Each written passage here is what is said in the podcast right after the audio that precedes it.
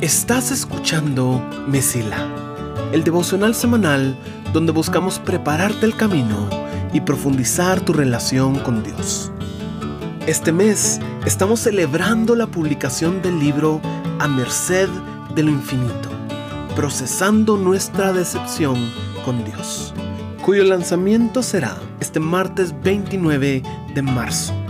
Espero que puedas acompañarnos y espero que disfrutes el episodio de esta semana. Antes que nada, feliz martes. Bienvenido y bienvenida a la semana 2 de nuestra serie A Merced del Infinito. Lo que estamos hablando durante este mes es importante no solo porque va a salir un libro, sino porque es un tema que muchas veces no hablamos. La semana pasada platicamos de las temporadas oscuras y cómo muchas veces pasamos a través de ellas incluso cuando estamos bien con Dios. Hablamos cómo es parte natural de nuestro caminar con el Señor. Solo porque te encuentras con tragedias, fracaso o dolor, no significa automáticamente que estás lejos de Dios, porque incluso cerca pasamos por esas situaciones. Y es que el tema, tanto del libro como esta serie, es la decepción. Es algo que nos come por dentro cuando vemos una promesa que no se cumplió de la forma en la que nosotros esperábamos. Primero, porque asumimos que momentos difíciles son siempre un reflejo de nuestra salud espiritual. Pero segundo, y más importante para esta semana, porque no nos damos el espacio para procesarlas de forma adecuada. Por eso, hoy quiero que tomemos una verdad importante y la hagamos parte de nuestra vida. Es una simple, simple frase que dice, se vale llorar. No, ¿cómo va a ser? Si eres hombre, los hombres no lloran. Si eres mujer, puedes, pero es señal de debilidad. Hay que evitarlo a toda costa, porque llorar es malo. Es más, si tú lloras, le estás causando problemas a otras personas. Así que mejor escóndete. Llora a solas. Ahí está bien, pero tampoco tanto. Ah, y solo una vez. No se vale llorar más de una vez por la misma cosa. Tienes que salir de todo de un solo. En un rincón de tu cuarto donde nadie te vea y ahí, solo ahí, puedes hacerlo. Y solo si no puedes evitarlo. ¿Por qué? Porque no se vale llorar. Este es el mensaje en pedazos que recibimos todos los días de parte de una cultura a la cual sinceramente no le importamos. Se nos enseña que la tristeza es una emoción mala y hay que esconderla. Solo en ciertas ocasiones es apropiado dejarla salir. Pero todo esto es una gran, gran mentira. Y personalmente creo que es de las peores que podemos creer. Es de las mentiras que yo detesto porque son peso extra. Como hablamos la semana pasada, las temporadas oscuras son difíciles. Lidiar con situaciones que nos generan dolor o decepción es realmente complicado.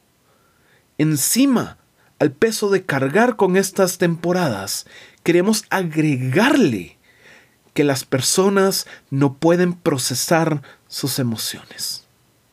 Encima, queremos que nos muestren la farsa de ser un buen creyente.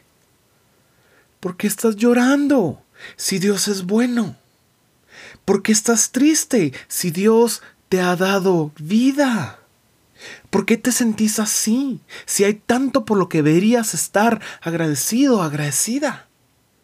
Me enojan estos intentos de consuelo por una simple razón. Son desconsiderados.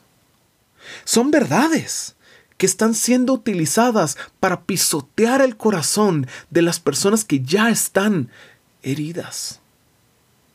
Todo esto es cierto. Dios es bueno, sí. Dios nos ha dado vida. Sí. Hay tantas cosas hermosas por las cuales deberíamos agradecerle en cada momento. Sí, cierto, cierto, cierto. Pero que sean verdad no nos da el permiso para dejar de amar. No nos autoriza el utilizar a las personas como juguetes, a los cuales les cambiamos el estado de ánimo como cambiamos las baterías. ¿Qué es lo que pasa realmente? Que nos sentimos incómodos. Tenemos una persona llorando, cuestionando tal vez la bondad de Dios, y lo primero que pensamos es en nuestra comodidad. No nos importa que esa persona sane. Lo que nos importa es que en este momento deje de llorar. Cuando tratamos de darle consuelo instantáneo a las personas, o de forzar a otros a que sonrían cuando claramente lo que necesitan es un hombro para llorar, no estamos siendo ejemplos de amor, sino de egoísmo, de religiosidad. Lo que hacemos es que estamos agarrando el amor de Dios y estamos golpeando a las personas en el nombre de proteger la reputación del Señor y nuestra comodidad. No, hombre, sonreí, que de nada te sirve llorar. A ver, veamos una sonrisa en esa carita. Ah, viste, ya te reíste, vas a estar bien, ya, ya estás como si nada. Esta rutina que hacemos, según nosotros para alegrar a la otra persona, se llama manipulación emocional. Estamos guiando a la persona a sentirse como nosotros queremos que se sientan. Y seamos sinceros, la mayoría de veces es simplemente porque queremos que en ese momento no nos hagan sentir incómodos. ¿Cuál es la verdad? Que se vale llorar. Está permitido. Es bueno. Nos ayuda. Así es como procesamos nuestras emociones. Así es como soltamos realmente las cosas. ¿Te parece injusto que no le permitamos a alguien procesar de forma saludable sus problemas solo por nuestra comodidad? Bueno, ahora aplícalo a tu propia vida. ¿Cuántas veces tú te has dado el permiso para llorar? No, es que yo soy líder, soy madre, soy padre, soy el mayor, yo tengo que ser fuerte. Si somos sinceros, muchos somos culpables de abuso emocional hacia nosotros mismos. si otros pudieran ver lo que le hacemos a nuestro propio corazón a veces, tal vez muchos terminaríamos en la cárcel.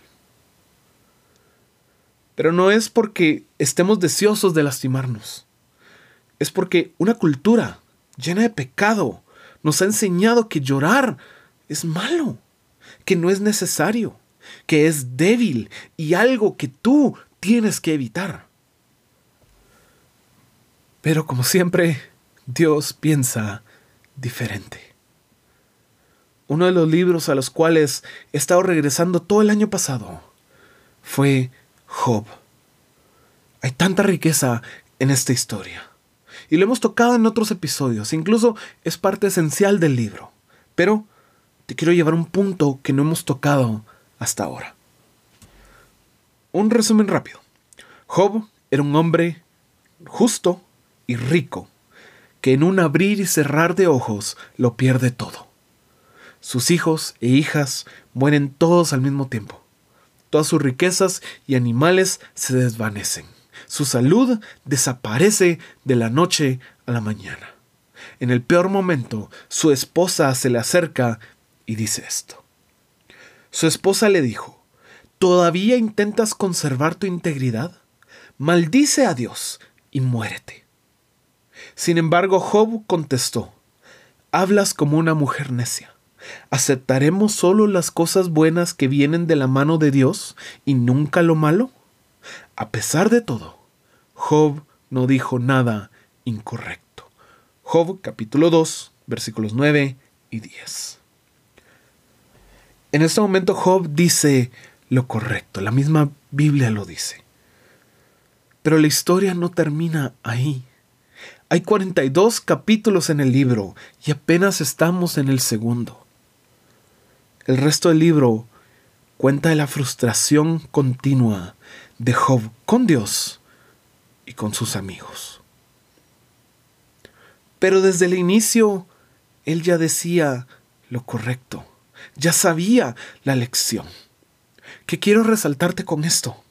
Que solo porque sepamos la respuesta correcta, no significa que hayamos llegado al fin de nuestro proceso.